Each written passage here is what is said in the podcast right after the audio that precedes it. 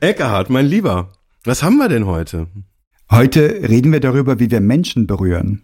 Ach, wie, wie, wie wir es Menschen berühren? Im Sinne von anfassen? Nein, emotional. Ach so, ja, sag das doch. Digitacheles. Digitacheles. Digitacheles.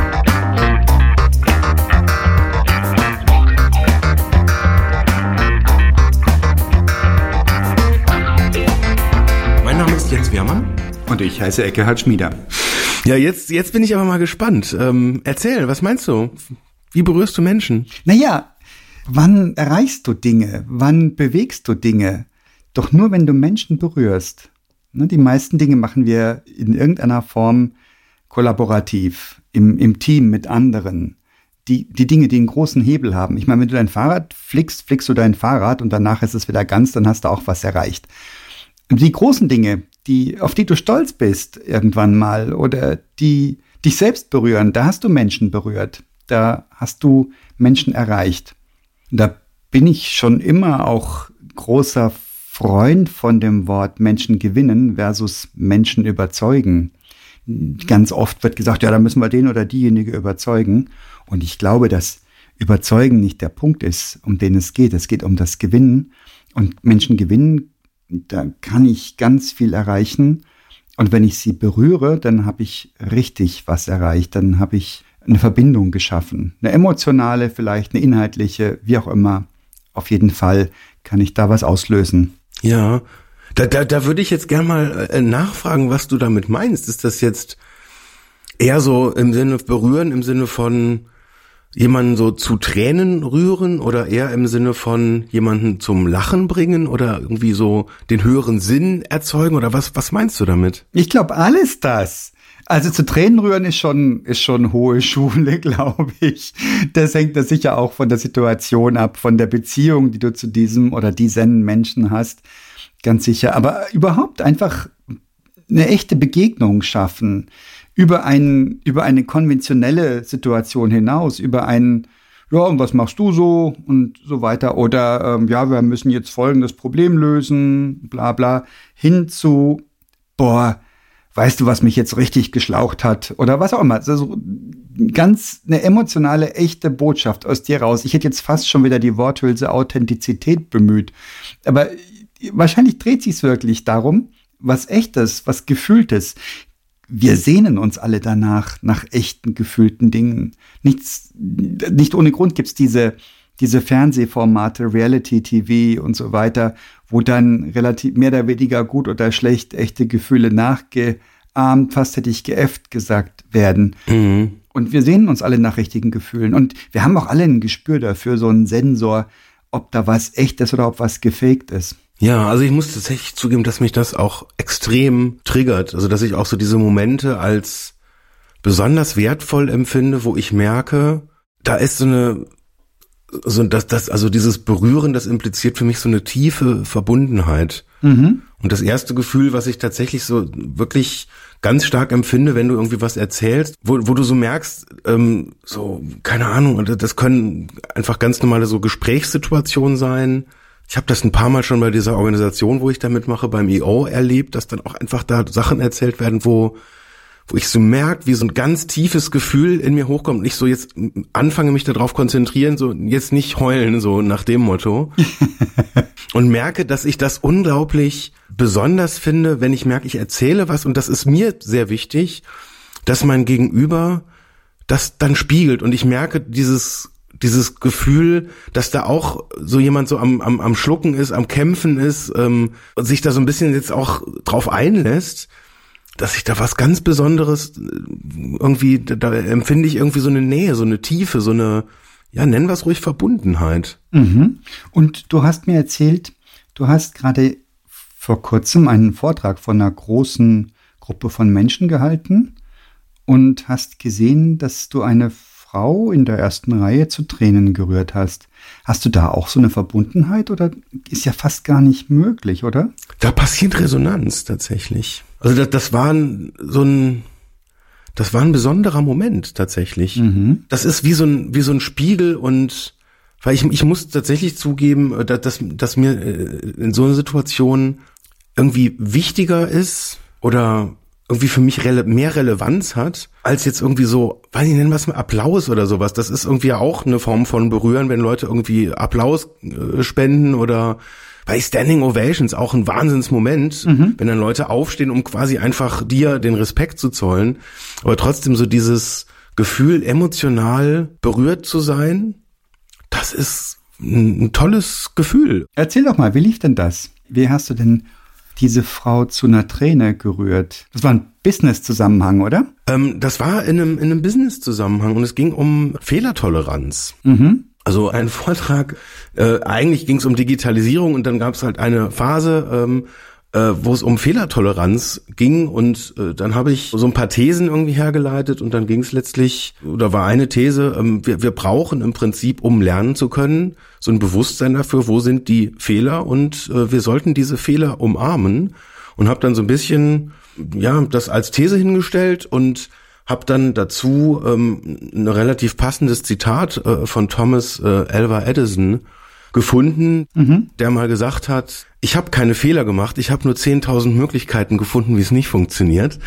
Und das fand ich ganz passend. Mhm. So, und was ich jetzt von der Methode her gemacht hat, ich hatte mir so kleine Geschichten zurecht überlegt, dass wenn mein Timing im Vortrag irgendwie so ein bisschen aus dem Ruder läuft, dass ich einfach so ein paar Stories habe, die quasi flexibel entweder kommen oder halt, wenn ich keine Zeit mehr habe, dann halt nicht. Und dann habe ich tatsächlich mir äh, eine Geschichte gemerkt, die ich mal in einem, ja, in einem Buch über Edison äh, gelesen habe, wo es um die Kindheit von Edison geht. Also da ging es im Prinzip darum, dass äh, er als Kind einen Brief von der Schule mit nach Hause bekommen hat, mit der Anweisung, ähm, er sollte nicht selber lesen, sondern seine Mutter soll das lesen. Und ähm, seine Mutter hat ihm das dann vorgelesen. Und da stand drin, ihr Kind ist ein Genie, wir sehen uns nicht in der Lage, es weiter zu unterrichten. Mhm. Bitte kümmern Sie sich darum, dass Sie quasi Ihrem Kind die Möglichkeiten geben, die es benötigt. Soweit, so gut. Ähm, dann kam es halt irgendwann, viele Jahre später, dazu, dass die Mutter ähm, verstorben war und ähm, dann hat Edison beim Aufräumen in einer Kiste diesen Brief gefunden mhm. und hat den geöffnet und da stand was ganz anderes drin. Da stand drin, Ihr Kind ist geistig behindert, bitte entfernen Sie es sofort von der Schule. Wow. So, und dann hat er in sein Tagebuch geschrieben, wortwörtlich, das habe ich dann auch zitiert, ähm, Thomas Alva Edison war ein geistig behindertes Kind. Dank einer heldenhaften Mutter wurde er zum größten Genie des Jahrhunderts. Wow. Wow. Und ich, ich finde das tatsächlich so zutiefst bewegend, weil das halt noch viel, viel tiefer halt geht. Und ich meine, Edison war vielleicht einer der größten Erfinder, die in überhaupt gelebt haben. Er hatte über 1000 Patente, die auf seinen Namen angemeldet waren, mhm. zu Lebzeiten wohlgemerkt. Ähm, mhm. Und diese Diskrepanz zwischen der Wahrnehmung der Schule, wie die dieses Genie gesehen haben, das macht mich völlig fertig, ehrlich gesagt. Und es spielt überhaupt keine Rolle, ob die Geschichte stimmt, wie ganz viele von diesen Anekdoten, die Berühmtheiten unterstellt werden oder die zugeordnet werden. Das bringt mich zu der Frage, wie wichtig ist Ehrlichkeit beim Berühren? Also Echtheit, habe ich vorhin schon gesagt, Echtheit gehört sicher dazu. Und gehört Ehrlichkeit dazu? Kann ich eine Geschichte erzählen, die etwas zum Ausdruck bringt, was ich wirklich fühle, die aber gar nicht faktisch stimmt. Und es ist trotzdem echt und kann trotzdem berühren? Meine These wäre ja. Was würdest du sagen? Meine These wäre sofort äh, auch ja. Mhm. Ähm, und ich, ich, beweisen ist immer so schwierig, aber ähm, also ich, ich habe diesen Moment ganz oft in, in, in so Filmen, ja. wo Geschichten erzählt werden, wo ich teilweise da sitze und einfach voll in dieser Story drin bin und einfach vergesse, dass ich gerade auf dem Sofa sitze, in so eine komische viereckige Kiste reingucke und sich das halt irgendjemand halt überlegt hat. Und ich sitze wirklich da und ich bin mittendrin und voll dabei und merke das dann auch, dass Filme mich extrem berühren können. Mhm. Und das sind oft, ja, Filme von sehr guten Geschichtenerzählern erzählt. Und klar, es gibt dann auch so die Geschichten, die dann irgendwie so biografisch sind oder die nach wahren Begebenheiten. Bei den meisten, wenn man dann mal die Texte sich genau anguckt, wie dann diese Verweise sind, dann sind die bestenfalls inspiriert mhm. von realen Erlebnissen. Mhm. Ja, du musst das ja auch dramaturgisch verdichten im Film und musst ja Persönlichkeiten zusammenstellen oder auch überspitzen und so weiter, damit da eine Geschichte draus wird. So ist es, genau. Und das ist genau, glaube ich, das, was ich, was ich auch meine, dieses Überspitzen, dieses dramaturgisch, das quasi so, so lenken, dass der rote Faden einfach passt, ähm, dass man vielleicht auch Teile, die so ein bisschen die Geschichte so äh, auseinanderziehen, auch weglässt, damit irgendwie das so, damit das so einen Rhythmus kriegt, auch beim Erzählen. Mhm. Und ähm, also von daher, ja, definitiv. Also gute Geschichten, die dürfen wahrscheinlich oder müssen sie sogar verfälscht. Nein, sie müssen auf keinen Fall verfälscht sein, aber das ist ein, würde ich sagen, ein probates Stilmittel. Ja, Stilmittel klingt schon so absichtsvoll, so wie als hättest du eine Absicht, als würdest du eine Absicht verfolgen, aber das tust du ja auch, ne, in einem Vortrag. Das ist ja, hast ja gesagt, die, so eine Träne vergossen in der ersten Reihe ist dir lieber als der tosende Applaus des Plenums. Also hast du ja diese Absicht, du willst das tun, du willst Menschen erreichen. Meine Frage, äh, hast du alle so erreicht wie diese eine Zuhörerin? Oder ist das auch situationsabhängig und abhängig von der persönlichen, wie sie gerade da ist, die Situation jetzt gerade bei ihr oder was für eine Historie sie hat? Was ist dein Gefühl? Ähm ich glaube, es hängt vom, vom Kontext tatsächlich ab. Mhm. Und der, der wichtigste Teil des Kontexts ist wahrscheinlich ein Trigger. Ist das irgendwie was, was, ist das eine Geschichte? Also mich bewegt zum Beispiel jetzt gerade diese Geschichte, so wie viele andere auch. Mhm. Das, das geht mir einfach so mitten ins Herz. Das ist irgendwie, ich, ich, ich weiß gar nicht genau, warum das so ist, aber das ist so dieses, dieses Motiv, obwohl alle Umstände eigentlich denkbar ungünstig waren, dann trotzdem das zu machen und ja, irgendwie bei mir passiert da was und ich bin empfänglich dafür an so einer Stelle. Und dann gibt's andere Geschichten, wo, wo andere total drauf äh, ähm, ja, reagieren, wo ich überhaupt nicht verstehe, warum das jetzt irgendwie relevant sein soll. Was, hast du ein Beispiel? Hast du so eine Geschichte parat, die dich nicht berührt, aber wo du andere zu Tränen zusammenbrechend siehst? Äh, nee, kein konkretes Beispiel. Interessant. Hier wird auch die These, wir können uns das gar nicht merken. Wir merken uns die Dinge, die uns berühren. Oh. ja, natürlich, richtig. Stimmt, also ich kann mich so an den Kontext, ähm, so wie wie das so ist, dass man dann quasi so, also wie man dann so da sitzt und dass dann halt bei einer Person irgendwie was passiert, das ist irgendwie offensichtlich, aber was es dann ist, das ist eine gute, Guter Vorschlag für eine These, ja. Schwieriger zu merken, weil es ist klar, wenn es einen nicht berührt, dann merkt man sich's halt auch nicht und dann macht man vielleicht auch weniger damit, wenn man sich's noch nicht mal merken kann. Ich hau noch mal eine These raus. Geschichten aus der Kindheit gehen immer. Oh. Ja, weil du dich offenbarst, weil du, wenn es deine eigene Kindheit betrifft, du dich als schwaches Wesen zeigst. Wenn es die Kindheit von jemand anderem betrifft, zeigst du jemand anderen als schwaches Wesen. Und es hat so eine Ausdrucksform von, da ist was, was aufs ganze Leben einwirkt. So diese, und auch die, die Mutter, das Muttermotiv. So eine Mutter wünschen wir uns ja alle, die so weise und weitsichtig ist und ihr Kind oder in dem Fall dann uns, wenn es unsere Mutter wäre, uns liebt, ähm, über, über jeden Zweifel hinaus. Das ist ja eine wunderbare Sache. Und gefühlt ich denke mal, ich horch mal in mich rein, habe ich schon mal Geschichten aus Kindheiten gehört, die tradiert wurden, die nicht irgendwie was Rührendes haben. Nee, ich kann mich nicht erinnern. Aber wir haben uns ja gesagt, eh schon, die Geschichten merken wir uns nicht, die uns nicht berühren. Ja. Also wäre die These jetzt schwer zu widerlegen an der Stelle. Ja. Hast du ein Beispiel, wo es wo es jetzt mal, äh, ich will jetzt mal so weg aus dieser äh, aus dieser Tränenreichen. Müssen wir immer weinen, wenn uns was berührt? Oder gibt's auch so Situationen? Absolut nicht. Ja, hast du ein gutes Beispiel, wo was irgendwie jetzt eher mal so ja auf einer witzigen Ebene ist oder keine Ahnung, was was gibt's denn sonst noch für Ebenen? Ja, was du tun musst einfach nur, du kannst mal bei YouTube eingeben, ähm, Werbe Award oder Preis oder oder ähm, prämierte Werbefilme. Ähm, Habe ich letztens gemacht, brauche ich für einen Workshop. Da geht's um Storytelling. Mhm. Und da kannst du gucken, ich habe von 2013, war mein erster Treffer, dachte, naja, ist ja schon ein bisschen her, 2013. Hab mir die Clips kurz angeguckt. Ja, genau, kann ich alle super brauchen für das Thema Storytelling. Ist halt 2013. Ich meine, naja, hat nicht viel verloren in den letzten neun Jahren. Und dann habe ich zwei Etagen in der Trefferliste tiefer geguckt, Werbespots von 1973, lustige Spots, so etwa. Da habe mir die angeguckt, funktionieren genauso. Und wie funktionieren die? Warum berühren die? Im besten Fall, also berühren auch im Sinne von bringen mich zum Lachen, bewegen mich irgendwie innerlich. Da sind drei Dinge, die da passieren. Du hast einen Hook, einen Twist und einen Call.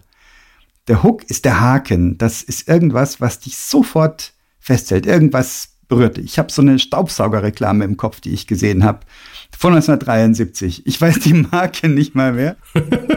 Aber die Mutti saugt im Wohnzimmer. Und es klingelt. Oh Gott, Besuch. Das ist der Hook. Das kennen wir alle. ja, wir wollen ja unsere Umgebung immer im schönstmöglichen Status zeigen. Genau. Es gibt wenige coole Menschen, die da drüber stehen. Zu denen zähle ich nicht und meine Frau auch nicht. Also das könnte bei uns gut passieren. Ding dong. Und du denkst, wow, ist nicht aufgeräumt, der kommt. Und das war der Hook. Und dann kommt der Twist ähm, dieser super duper Staubsauger hat irgendwie eine super duper Taste, die noch besser, noch geiler, noch sauberer saugt. Und sie fährt mit dem Ding quasi bis zur Tür und alles ist sauber. Und sie öffnet, dann kommt der Call. Das ist dann natürlich, ja, kauf dieses Produkt, dann kannst du auch so entspannt die Türe öffnen. Das ist eine völlig banale Kiste und nach diesem Muster funktioniert's. Wie bei deinem Edison-Beispiel, ne? Also, der Hook ist, oh Gott, Kind bringt Brief nach Hause. Ja, und die Mutter liest es ihm vor und das war das Erwartbare. Dann kommt der Twist, er findet den Brief und stellt fest, das war ganz andersrum. Und der Call, sei weise und beschütze deine Lieben. Wenn du dich mit der Mutterrolle identifizierst und wenn du dich mit der Kinderrolle identifizierst, dann, ähm, boah, was haben unsere Mütter für uns getan? Im Zweifel. Ich weiß es nicht, ob das jetzt für alle und jeden gilt. Und gefühlt sind das die Komponenten, aus denen eine Geschichte ist. Mehr ist es nicht. Hook, Twist, Call. Mehr braucht es überhaupt nicht. Und deswegen ist es völlig wurscht, äh, aus welchem aus welcher Ära du prämierte Werbespots siehst. Werbespots funktionieren so, wenn sie gut sind. Wenn sie schlecht sind, sagen sie dir, welche Eigenschaften Produkt A oder Produkt B hat und dass es jetzt günstiger ist. Das berührt mich nicht und dich auch nicht. Niemanden. Mich berührt das total. Wenn es günstig ist, ist es super. Manchmal weine ich dann auch. oh, ist so günstig. Drei Staubsauger zum Preis von vier. Ich bin total emotional bewegt. ja, genau. Genau. So, wenn du jetzt noch das Ganze mit, mit Bildern ausstattest, die auch noch berührend sind, die in irgendeiner Form verblüffen, dann hast du gewonnen. Und wenn du das Ganze noch glaubhaft als deine Geschichte platzierst, mir ist das so gegangen, dann bist du der Chef. Und was ich mich frage, ist auch, das war jetzt schon ein eher ungewöhnlicher Twist, den du erzählt hast. Aber die Geschichten, die wir gerade alle tradieren in unserem Business, du hattest gerade das große, große Wort Digitalisierung geführt. Das ist ja nur so ein Allerweltswort geworden. Und eine Binsenweisheit ist ja, dass es natürlich immer auf die Menschen ankommt und nicht auf die Technologie. Und trotzdem ist das Gegenstand so vieler Erzählungen. Ich frage mich, wo ist denn, wenn du Menschen berühren willst, wo hört die Binse auf und wo beginnt das echte Gefühl? Muss der Twist besonders sein? Ja. Den darfst du noch nicht tausendmal gehört haben, ne? Sonst funktioniert's nicht. Sonst wirst du nicht mehr berührt. Ja. Das würde ich jetzt auch vermuten, ja. Dass wenn wenn es quasi, also ich weiß jetzt gar nicht. Ich glaube, bei Geschichten können durchaus auch berühren, wenn man sie mehrfach hört. Mhm. Ich glaube, das ist gar nicht so wichtig, ob das, ob's quasi schon bekannt ist. Aber ähm, Mhm. ich glaube, wenn der Twist, da- das, das ist wahrscheinlich so die Anforderung. Da muss der Twist, der muss es dann in sich haben. Also es gibt es gibt so so, es geht mir bei Filmen zum Beispiel so. Da hast du ja dann oft einfach so weil ich, wo ich das zum Beispiel ganz krass finde, ist bei Apollo 13. Ja. Wo dann ja quasi so dieser, dieser Twist ist, dass sich quasi die Mission komplett umkehrt und eigentlich das, was vorher halt ähm, wichtig war, völlig äh, ne- nebensächlich, dass es eigentlich nur noch ums, ein Kampf ums nackte, nackte Überleben halt irgendwie wird. Und das ist so unfassbar spannend, finde ich. Also ich, ich da habe ich den Eindruck, ich kann diesen Film immer wieder gucken und das, das, das wird nicht schlechter.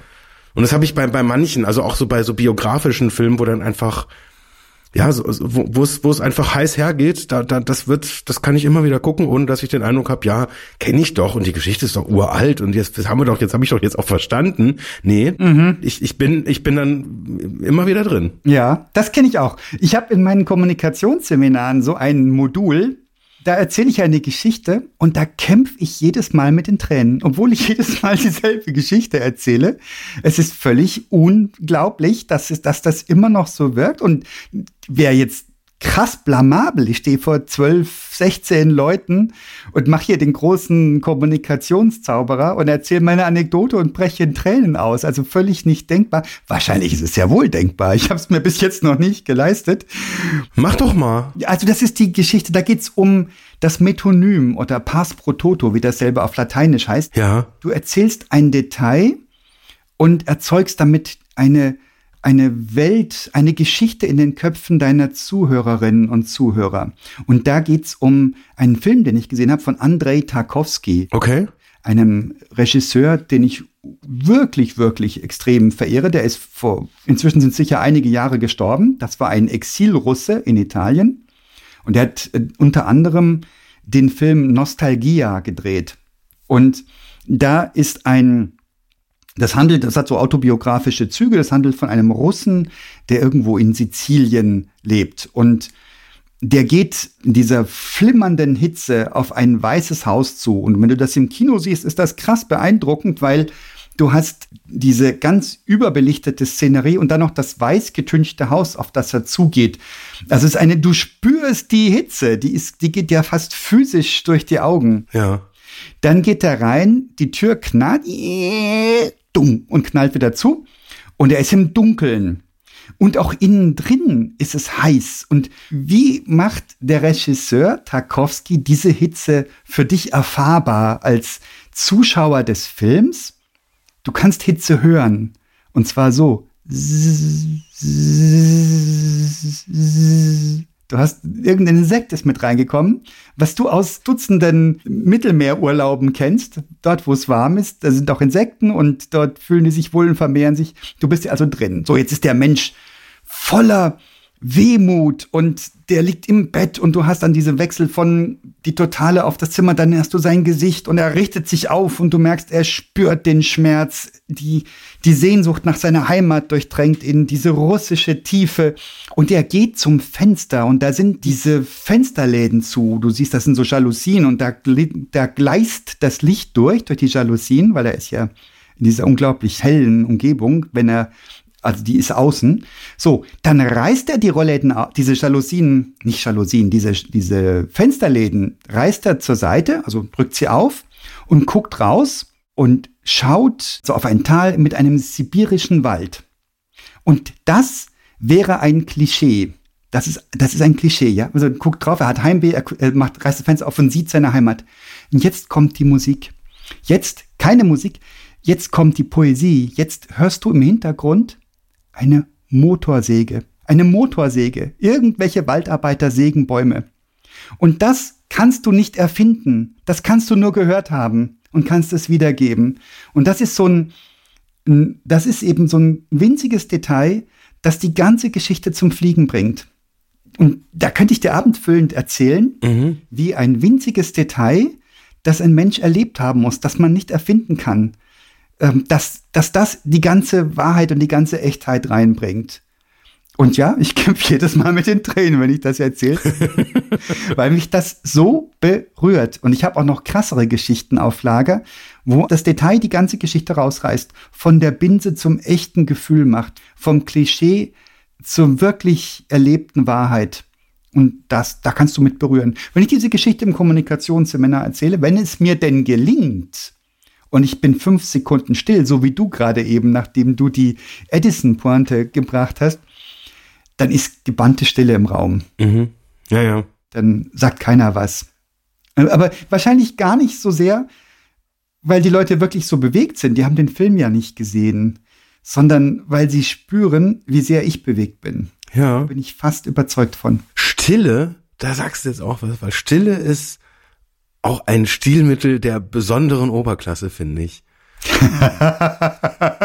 das Aushalten in so einer Situation, wo alle warten, was kommt denn jetzt? Nichts zu sagen. Das ist so krass. Also auch so diese Sprechpause dann zu machen und das zu genießen. Also ich, ich merke das auch, dass ich das dann auch richtig genießen kann. Wenn alle jetzt so sagen, okay, wa warum, äh, oh, warum sagt er denn jetzt nichts? Und es dann wirklich so gebannt still ist. Das ist so ein cooles Gefühl, finde ich. Absolut. Und ich halte es fast nicht aus. Ich, ich muss mich da wirklich. Ja. Ich habe dann meine Hand äh, so unten, also irgendwie halte ich sie halt und ich zähle echt an meinen Fingern fünf Sekunden ab. Und das kommt mir vor, als wären es fünf Jahre, in denen nicht gesprochen wird. Und erst wenn ich den kleinen Finger so gefühlt äh, berührt habe, geht äh, rede ich dann weiter. Und das ist so krass anstrengend. Warum machen wir das nie in einem Podcast? Sind wir nicht still, gell? Weil die Zuhörerinnen und Zuhörer nicht die Kontrolle haben, weil sie uns nicht sehen, weil sie uns nicht in die Augen gucken können. Das ist echt ein Manko in dem Format, ne? Wenn wir nichts mehr sagen, könnte es sein, dass das Ding aus ist, dass das Bluetooth sich abgeschaltet hat. Genau, ja. Dass die Kopfhörer alle sind, was auch immer. irgendwelche Batterien alle. Irgendein Software-Update hat wieder alles kaputt gemacht. Alles zum Teufel. ja, ja, nee, das ist mir schon oft auch so gegangen. Dass, dass in der digitalen Welt, wenn da wirklich mal komplette Stille ist, dann ist das meistens so ein Indiz, Mist, kaputt. dann sind wir auch nicht gebannt oder irgendwie berührt, sondern höchstens berührt im Sinne von genervt, dass schon wieder irgendein Stückchen Technik nicht mehr geht. Ja, was, was für eine krasse Erkenntnis. Ja, das geht nicht in so einem Format. Es geht auch in einer Videokonferenz eigentlich nicht, weil du wirst immer sofort reinquacken. Jens, Jens, Jens, hörst du mich? ja, ich höre dich. Ich bin gerade. ich bin gerade nur rhetorisch still. ach so, ja, nee, dann, ach so, das ist, dann ist ja gut. Wir dachten schon, das WLAN sei schlecht. Wie oft bringst du Menschen in so einen Status? Wie oft berührst du Menschen? Was ist dein Gefühl? Also die letzten paar Tage waren ziemlich krass, fand ich. Das waren einfach so verschiedene Situationen. Also was auch so eine These wäre, es gibt ähm, Situationen, ähm, wo so eine so eine Grundvertrautheit da ist, mhm. wo ich das, das Gefühl habe, ähm, dass man jetzt nicht den Eindruck hat, das ist jetzt irgendwie peinlich, mhm. ähm, dass, dass man berührt wird. Weil ich glaube, es gibt so Situationen, wo man sagt, also Moment jetzt, also du hast vorher so, so angedeutet in so einem Vortrag, das wäre, hast du gesagt, das wäre sehr peinlich, wenn du dann quasi, so quasi als Vortragender dann so die Beherrschung verlierst und dann so weinend zu Boden gehst und sagst, so, das ist, meine Geschichte hat mich so berührt. Wahrscheinlich, also gar nicht so sehr dieses, dass, dass man dann irgendwie vielleicht selber so mit den Tränen kämpft, sondern dass das irgendwie einfach eine, eine, für andere Leute als eine seltsame Situation halt irgendwie rüberkommen kann. Ja. Und ich glaube jetzt so im, im beruflichen Kontext sind wir so ein bisschen drauf trainiert, also auch da das unter Kontrolle zu halten. Aber meine These wäre jetzt, wenn du einen geschützten Rahmen hast ähm, und jemand den Eindruck hat, wenn, wenn ich jetzt das, das laufen lasse, dann ist das auch fein, dann passiert das viel eher. Da fällt mir ein, eine Abkürzung, die ich jetzt vor kurzem gelernt habe von, vom göttlichen Robert Seger, der auf LinkedIn feste unterwegs ist, der eine Kommunikationsagentur hat und der ähm, ganz fantastische Vorträge macht. Ich hatte ihn eingeladen auch zur Veranstaltung, zur Gesamtveranstaltung unserer Firma. Und der hat das Kürzel eingeführt, SDNA. Sagt, von DNA sprechen, sprechen ja viele, wenn es um Firmenwerte geht und so weiter. Und er möchte die SDNA einführen. Und SDNA steht für Scheiß dich nicht an. okay, im Kontext fand ich super. Will sagen, will sagen, trau dich halt was. Mach dir nicht immer Gedanken, ob es irgendwie schlimm sein könnte, falsch sein könnte, ob irgendjemand sich auf den Fuß getreten fühlen könnte. Grenzwertig natürlich im Zeitalter der politischen Korrektheit, aber man kann auch mutig sein, ohne andere zu diskriminieren oder andere runterzumachen. Ähm, Gerade wenn es um echte Gefühle geht, ja, ist das peinlich für andere? Ist das nicht das Problem der anderen dann? Also das ist tatsächlich eine, eine ganz legitime Frage, finde ich. Ich erinnere mich, ich war in einer Theatervorführung mit Akrobatik. Wie heißt denn das? Das heißt nicht Theater, gell? Wenn man das ist, heißt auch nicht Kabarett. Wie heißt denn das? Da gibt's so einen altmodischen Namen. Ähm, Varieté? Varieté, danke Jens. Ich war in einem Varieté in München. Ähm, das war eine Firmenveranstaltung, war ich eingeladen, sonst wäre ich nicht hingegangen. Und es war tatsächlich recht originell und kurzweilig. Es war also hätte ich nie gedacht. Und das war aber gedacht so als eine Netzwerk- und man lernt sich kennen Veranstaltung. Und pro Tisch gab es drei Leute und es ging sich nicht aus, weil potenziell sind nicht alle gekommen oder was auch immer. Und an meinem Tisch saß nur noch eine Person. Jetzt bin ich eine extrovertierte Persönlichkeit, ich komme gerne ins Gespräch, aber diese Person war tatsächlich ich weiß es nicht, was sie dahin getrieben hat. Vielleicht irgendeine Verpflichtung oder das Gefühl einer Verpflichtung. Jedenfalls kam da kein Gespräch zustande, kein, also nichts, was über zwei Sätze hinausging. Und eine der Veranstalterinnen dieses Varietés hat das beobachtet. Die hat ihre Gastgeberrolle wahrgenommen und hat sich dann zu uns an den Tisch gesetzt, wie um die, ähm, die Konversation anzuschieben. Eine sehr attraktive Frau. Mhm ähm, sehr eloquent und ja, eben Varieté-Frau. Ne? Und er setzte sich hin und hat so ein bisschen geplauscht und merkte auch, das ist jetzt ein bisschen unwuchtig, das Gespräch. Und dann hat sie mich am Arm berührt und hat gesagt, jetzt berühre ich dich. Und das war ein ganz krasser Moment. Und ich, ja, sie hat mich berührt. Okay. Fand ich krass. Ja, ist bis heute noch drin, also ist 20 Jahre her bestimmt. Ach. Ja. Okay. War komplett unerwartet, ungewöhnlich, unkonventionell. Wir haben ja so einen Abstand und in der Regel berührst du niemanden einfach so. Außer, das ist eine Schwangere und du touchst dir auf den Bauch. Ungefragt, genau. Oder es ist ein Blinder und du schiebst den ungefragt über die Straße. Das sind so die Horrorszenarien von Blinden, habe ich mir sagen lassen, und von Schwangeren. Aber in der Regel berühren wir uns nicht. Es sei denn, wir haben wirklich einen guten Kontext. Selbst Kollegen und Kolleginnen, eigentlich, gerade Kolleginnen nicht als Mann oder als älterer Mann oder als Führungskraft nicht. Berühren ist ungewöhnlich. Mhm. Und sie sagt, jetzt berühre ich dich. Und kommentiert das. Also es ging, ging wie auch drum, war das jetzt gut, die Vorstellung, was hat's ausgelöst und so weiter. Ja. Und sie sagt, jetzt berühre ich dich. War, war das jetzt auch so äh, als, als, als Wortspiel äh, gemeint oder? Ähm? Weiß ich's? Keine Ahnung. Ja, weil ich versuch's mal zu interpretieren. Du warst ja immerhin dabei. Keine Ahnung. Also äh, in der schönsten meiner Vorstellungen war das eine Anmache, die ich nicht überrissen habe. Ach so, ja, es ist nie zu spät, Eckart. Also es ist verjährt. 20 Jahre, was sind schon 20 Jahre? Ja, es ist verjährt. ähm, aber tatsächlich ähm, glaube ich eher nicht. Ich glaube, es ist möglicherweise genau deswegen so memorabel, weil das so in der Schwebe geblieben ist. Das könnte ja auch ein Moment sein für Berührung. In der Schwebe bleiben. Nicht, die Dinge nicht ausbuchstabieren, sondern etwas schwingen lassen. Ja. Genau wie beim Schweigen. Ja. Oder ähm, geht so ein bisschen auch in die Richtung, das der Fantasie überlassen. Ah, ja. Da hatte ich neulich wirklich einen so krassen Moment auch. Ich weiß gar nicht genau, wie ich das beschreiben oder überschreiben soll. Also das war so ein Moment, da, da äh, habe ich ähm, mit meinem Bruder zusammen äh, an einem Songtext gearbeitet. Mhm. Für einen Song, der mir jetzt persönlich sehr, sehr wichtig war. Mhm. Und ich hatte da verschiedene Anläufe irgendwie unternommen und irgendwie, da passte ganz viel nicht und dann waren wir da irgendwie auch längere Zeit beieinander und dann, dann kam das irgendwie zu so einer Reife. Ähm, und dann gab es so einen ganz krassen Moment, wo ich, als ich die letzte Zeile geschrieben habe mhm. und sie dann nochmal durchgelesen habe, wo die Emotionen komplett mit mir durchgegangen sind. Echt? Was ist passiert? Und ich wirklich angefangen habe zu heulen wie ein Schlosshund. Das war völlig krass.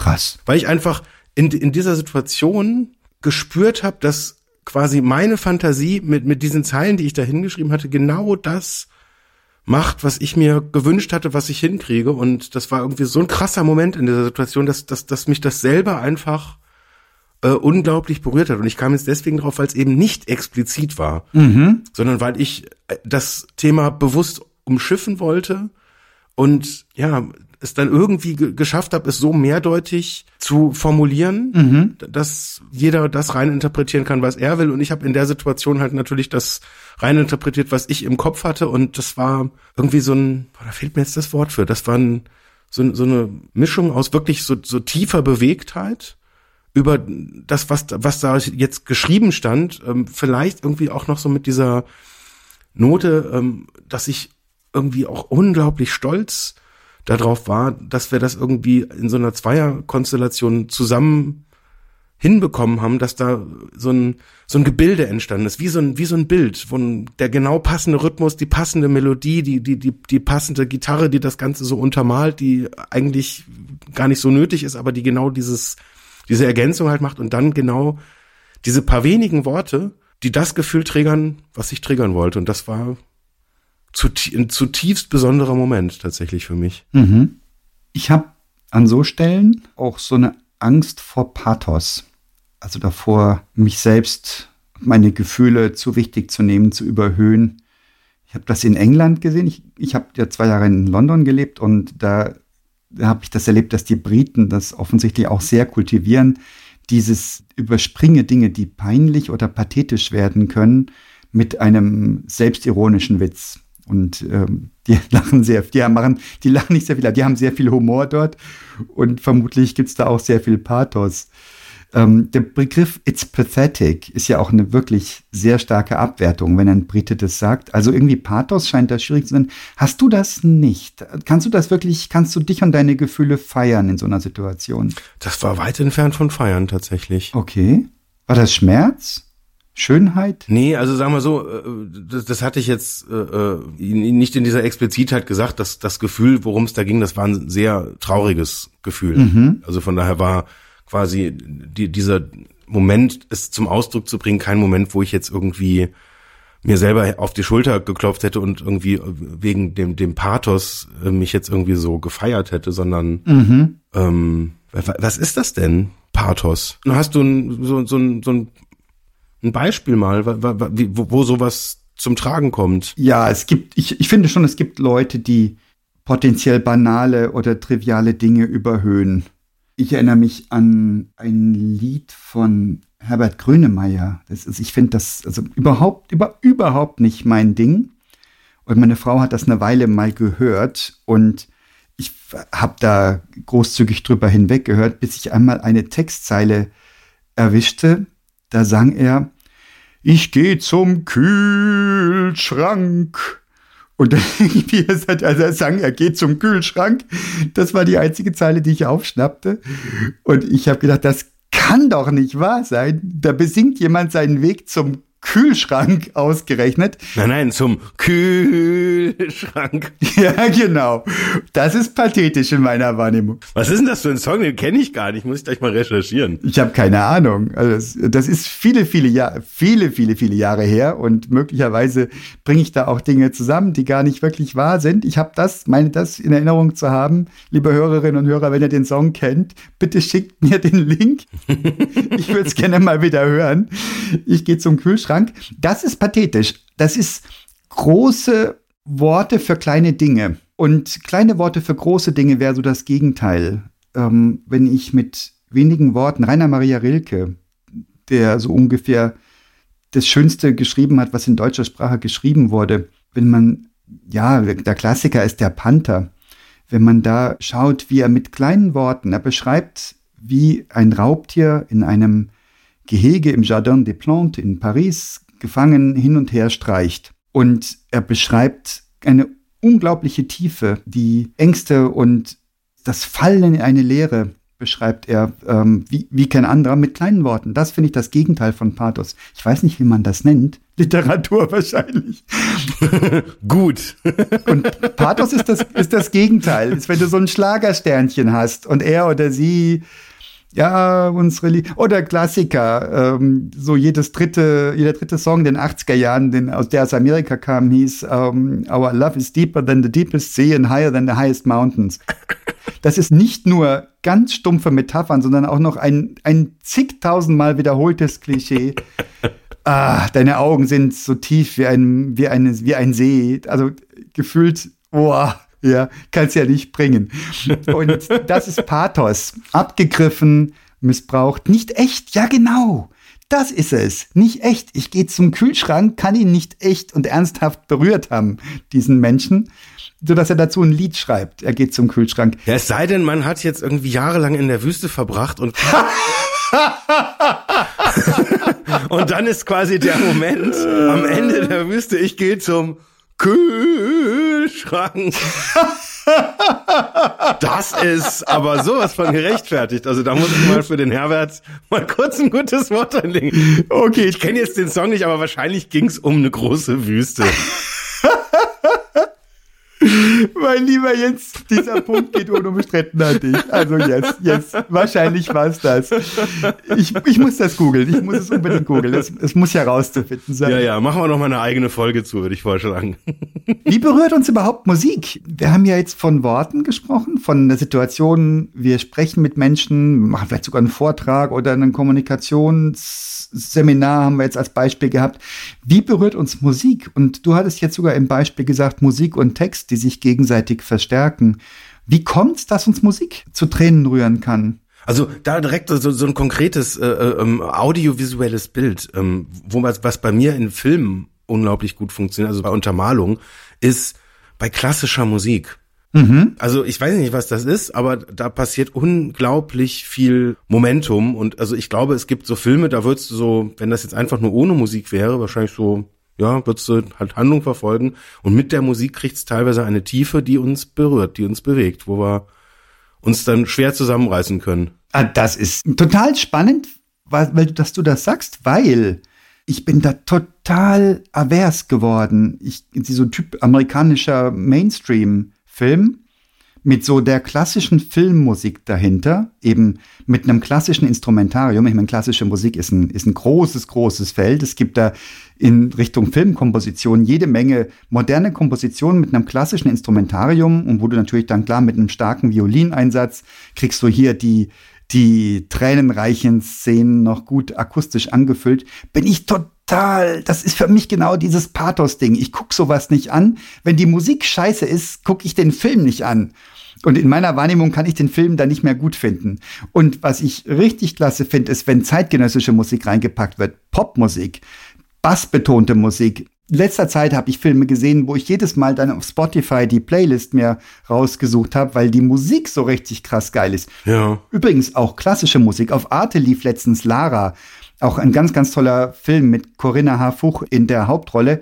Ähm, das war durch die Bank klassische Musik, aber auch so wahnsinnig toll zusammengestellt. Alles echt und nicht so abgeschmackt. In meiner Wahrnehmung. Das ist jetzt sehr subjektiv. Und das zeigt auch nochmal, ähm, schon auch, dass du sagst klassische Musik, weil da gibt es ja unglaublich viele Differenzierungen. Heißt aber auch, dass du wahrscheinlich wenig hörst, wenig klassische Musik sonst hörst und die in einem Film dann nochmal für dich so einen außergewöhnlichen Charakter hat. Kann das sein? Nee, ich höre eigentlich relativ viel Klassik. Ah, okay. Was hörst du so? Viel äh, Mozart tatsächlich. Mhm. Und Chopin finde ich auch extrem spannend, weil weil der viel mit mit mit unharmonischen äh, ähm, mit mit Überraschungen arbeitet, mit mit mit musikalisch nicht zu erwartendem. Mhm. Ich, ich habe jetzt auch vorher gar nicht so äh, so dieses dieses klassische so Sonnenuntergang oder irgendwie so eine traurige Situation und Mutter und Kind weinen und dann kommt die die viel zu laute Violine, mhm. ähm, sondern ich kenne tatsächlich ähm, äh, viele Filme wo es auch dann um Musik geht. Ja. Ähm, ich habe jetzt zum Beispiel äh, kürzlich äh, Verstehen Sie die Billets geguckt. Okay, sagt mir nix. Das ist so ein Film, da, da, da komme ich nicht durch, ohne rumzuheulen. Das ist, das ist total abgefahren. Echt? Okay. Ähm, da geht's um, also die Hauptrolle spielt äh, die französische Künstlerin Luan und sie spielt äh, eine ähm, Tochter, eine hörende Tochter von in einer äh, ähm, taubstummen Familie, bestehend aus äh, Vater, Mutter und Bruder.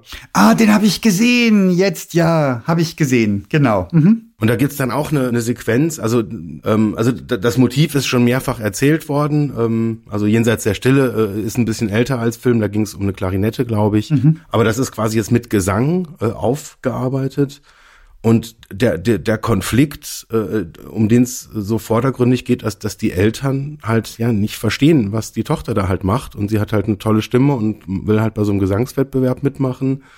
Und äh, da hat die Musik, finde ich, so eine absolut herausragende Rolle, weil sie dann auch das mit Gebärdensprache dann an Schlüsselstellen auch unterstützt und quasi ihre Eltern auch quasi zumindest inhaltlich teilhaben lässt. Mhm. Und das finde ich ähm, gerade über die Musik ähm, so zutiefst berührend. Und also da geht's auch um, um klassischen Gesang. Mhm. Und das ist unglaublich toll gemacht. Und vielleicht ist es auch einfach so, weil es halt irgendwie sehr echt rüberkommt. Ich weiß es nicht. Oder vielleicht ist die Geschichte auch einfach nur gut erzählt. Das kann ich jetzt gar nicht so in der Tiefe analysieren. Aber bei mir funktioniert es. Ich habe den mehrfach schon gesehen und mhm. das ist, da gibt's immer wieder so ein paar Stellen, die, die, die machen mich komplett fertig, weil mhm. die, da bin ich in dem Moment, da, da bin ich dann in dieser Geschichte einfach drin. Fantastisch, ja. Und das scheint doch dann auch vielen Menschen so zu gehen. Wir hatten ja vorher am Anfang des Podcasts uns gefragt, ist das dann eine spezifische Situation, wo jemand gerade drin ist, dass, dass du ihn oder sie berührst? Und die Geschichte resoniert gerade, aber ein Beispiel Film und am Beispiel Musik sehen wir ja, dass wirklich sowas richtig systematisch berühren kann, dass Filme so gemacht werden, um zu berühren. Und da gibt's ja, hat sicher jeder und jede von uns jede Menge Beispiele von Filmen, die ihn oder sie berührt haben. Also da scheint, da scheint was grundsätzlich zu funktionieren. Ich sag's ja, die, die Grundlagen des Storytellings und die gut umgesetzt, gut gespielt. Da spricht man ja auch von guten Schauspielern. Wenn du anders als in der Lindenstraße das Gefühl hast, da ist jemand wirklich in der Szene drin und jemand, jemand hat tatsächlich, fühlt das gerade tatsächlich, das ist ja die große Kunst des Schauspiels, dann das so rüberzubringen, dass du mitfühlst, dass deine Spiegelneuronen mitarbeiten, um das pseudobiologisch zu sagen. Gibt es Menschen in deinem Leben, Jens, die dich sehr oft berühren oder, oder häufig oder vielleicht sogar zuverlässig berühren, wo du weißt, wenn ich mit dem oder wenn ich mit der zusammenkomme, dann wird es irgendwann eine Situation geben, wo ich wieder zu Tränen berührt bin oder wo ich ähm, losprusten werde vor Lachen oder wo ich ganz furchtbar nachdenklich und still werde? Das ist eine gute Frage, weil also ich glaube, es gibt so so gewisse ja, so Erfahrungswerte, wo ich schon halt bei, bei manchen Leuten weiß ich, ähm, das wird irgendwann, das, das, das wird irgendwann albern werden, das wird irgendwann einfach extrem lustig. Und ähm, mhm. da, da, da funktioniert das dann auch einigermaßen zuverlässig. Mhm. Also auch nicht immer, weil auch da gibt's dann halt mal irgendwie auch so, keine Ahnung, wenn die Rahmenparameter halt jetzt gerade mal nicht passen, dann, da, dann merkt man das dann aber auch sehr, sehr schnell. Mhm. Das ist mir tatsächlich ein paar Mal schon aufgefallen, dass man mit so gewissen Erwartungen reingeht, wie gewisse Situationen sind und wenn dann irgendwas nicht passt, mhm. dass, dass man dann sofort so, so, eine, so eine Art Dissonanz dann halt auch spürt. Ähm, weil irgendwas einfach anders ist, als man sich halt irgendwie erhofft und dann passiert da auch irgendwas. Also dann, dann kann das auch ganz schnell so, ja, umkehren. Ach, okay. Das habe ich jetzt ein paar Mal schon erlebt. Das heißt, dass du eine Erwartung an den Menschen hast und eigentlich darauf gehofft oder damit gerechnet hast, dass du berührt wirst oder dass ihr euch berührt und das ist dann hat nicht geklappt. Ich kann es jetzt eher aus der anderen Perspektive sagen, wo ich ähm, merke, dass es manchmal Situationen gibt, wo, wo Leute an mich eine gewisse Erwartung halt haben. Okay. Und dann gibt es einfach äh, Phasen, in, in denen kann ich das nicht abliefern. Wow. Aber die Erwartung, berührt zu werden, ist schon, ist schon weit oben angesiedelt. Weil wie oft werden wir berührt von Menschen im Leben? So mittelhäufig, oder? Also, die, also gewöhnlich ist das nicht, oder? Ich glaube, das hängt wirklich so von, von, von dem von dem Umfeld ab und auch so ein bisschen von dem Rahmen, den man den Ganzen gibt. Ich glaube, wenn das jetzt so ein, so bei flüchtigen Bekanntschaften würde ich tatsächlich auch sofort sagen, ja, das ist sehr ungewöhnlich. Mhm. Da verbleibt man auch einfach auf so einem rationalen Niveau. Auch ich glaube, im beruflichen Kontext ist es auch eher ungewöhnlich, mhm. würde ich jetzt mal vermuten.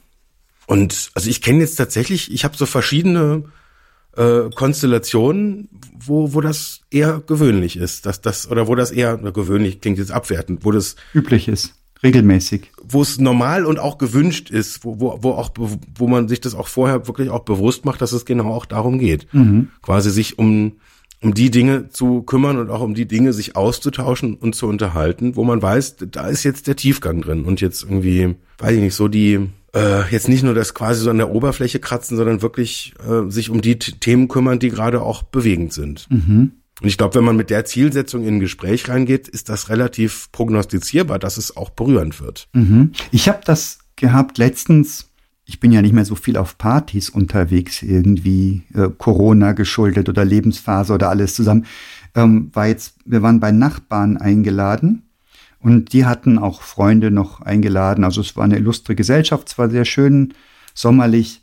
Und ähm, ich bin an eine Frau geraten, die sofort ganz in der Tiefe war und habe mich mit ihr gut unterhalten. Amüsiert wollte ich gerade sagen, aber amüsant war das nicht. Das war wirklich sehr schnell, sehr tief.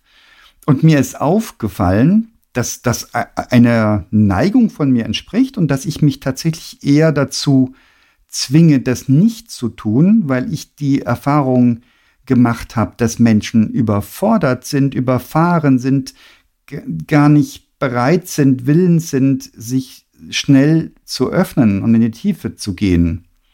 Und da passe ich immer ein bisschen auf, weil also die letzten Jahrzehnte habe ich öfters mal so auch schrullige Signale bekommen. Ich erinnere mich an ein Gespräch, wo ähm, ich leidenschaftlich erzählt habe und meine Gesprächspartnerin sagte dann, ach, lass uns was, lass uns das Thema wechseln. Ich merke, das nimmt dich ziemlich mit. und da dachte ich, äh, okay. Lass uns mal einen anderen Gesprächspartner suchen. Ich merke, das Gespräch nimmt mich ziemlich mit. Ja, genau, genau. Und dachte ich, hoppla, ja, okay, vielleicht äh, habe ich da falsche Erwartungen von, was man äh, da machen kann. Und da fiel mir eben, aber dieser Frau fiel mir das auf. Hat sie voll, ganz kurz, weil, weil ich es einfach äh, zu interessant gerade finde, ähm, äh, hat sie dann auch einen Vorschlag über, äh, hat sie so ein Konversationsthema dann auch so vorgeschlagen? Nein, ich, nein, nein, hat sie nicht. Also, oder mindestens muss ich, muss ich so geguckt geguckt haben, dass sie da, das nichts, dass sie da nichts mehr auf den, auf den Tisch legt. Okay, lass uns mal kurz über innere Entsetzung reden. Das wäre jetzt so ein neuer Themenvorschlag. Jedenfalls äh, fand ich das auf der schrulligen Seite. Aber absolut richtig. Das ist, also das ist mir tatsächlich auch häufiger, also geht mir das auf so Networking-Veranstaltungen so. Ich hätte das jetzt irgendwie so für mich in eine andere Schublade gesteckt. Erzähl. Das ist eher so eine, so eine, so eine anfängliche Intuition. Du kommst mit Leuten ins Gespräch mhm.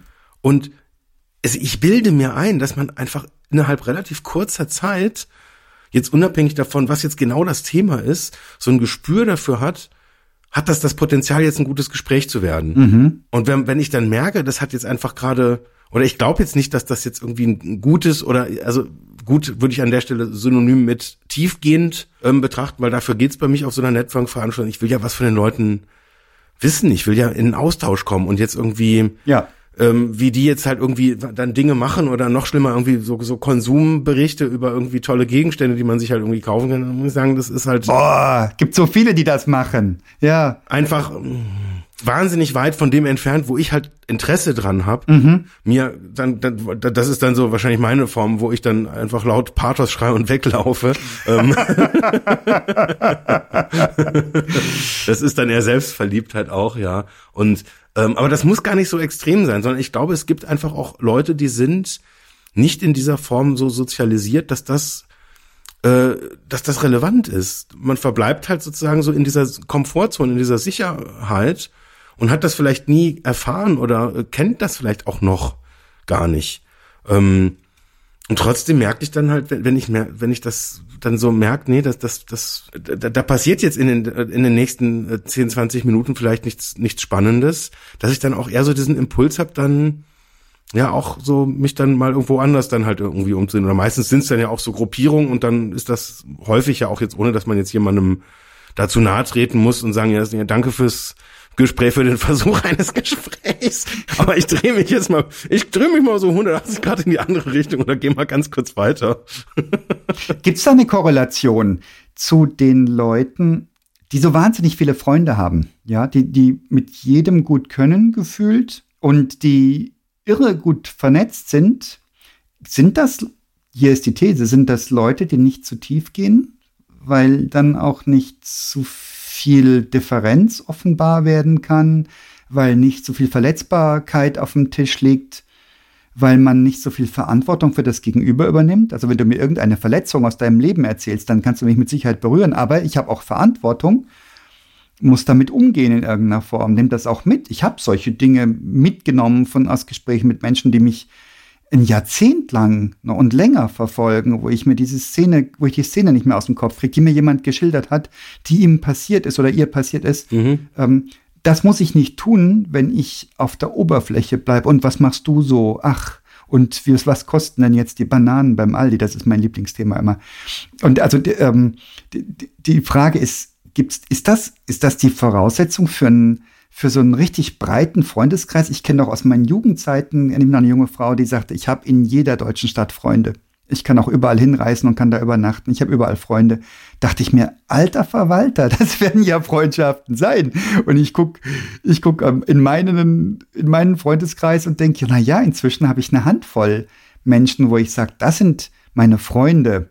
Ja, aber, aber mehr auch nicht, ja.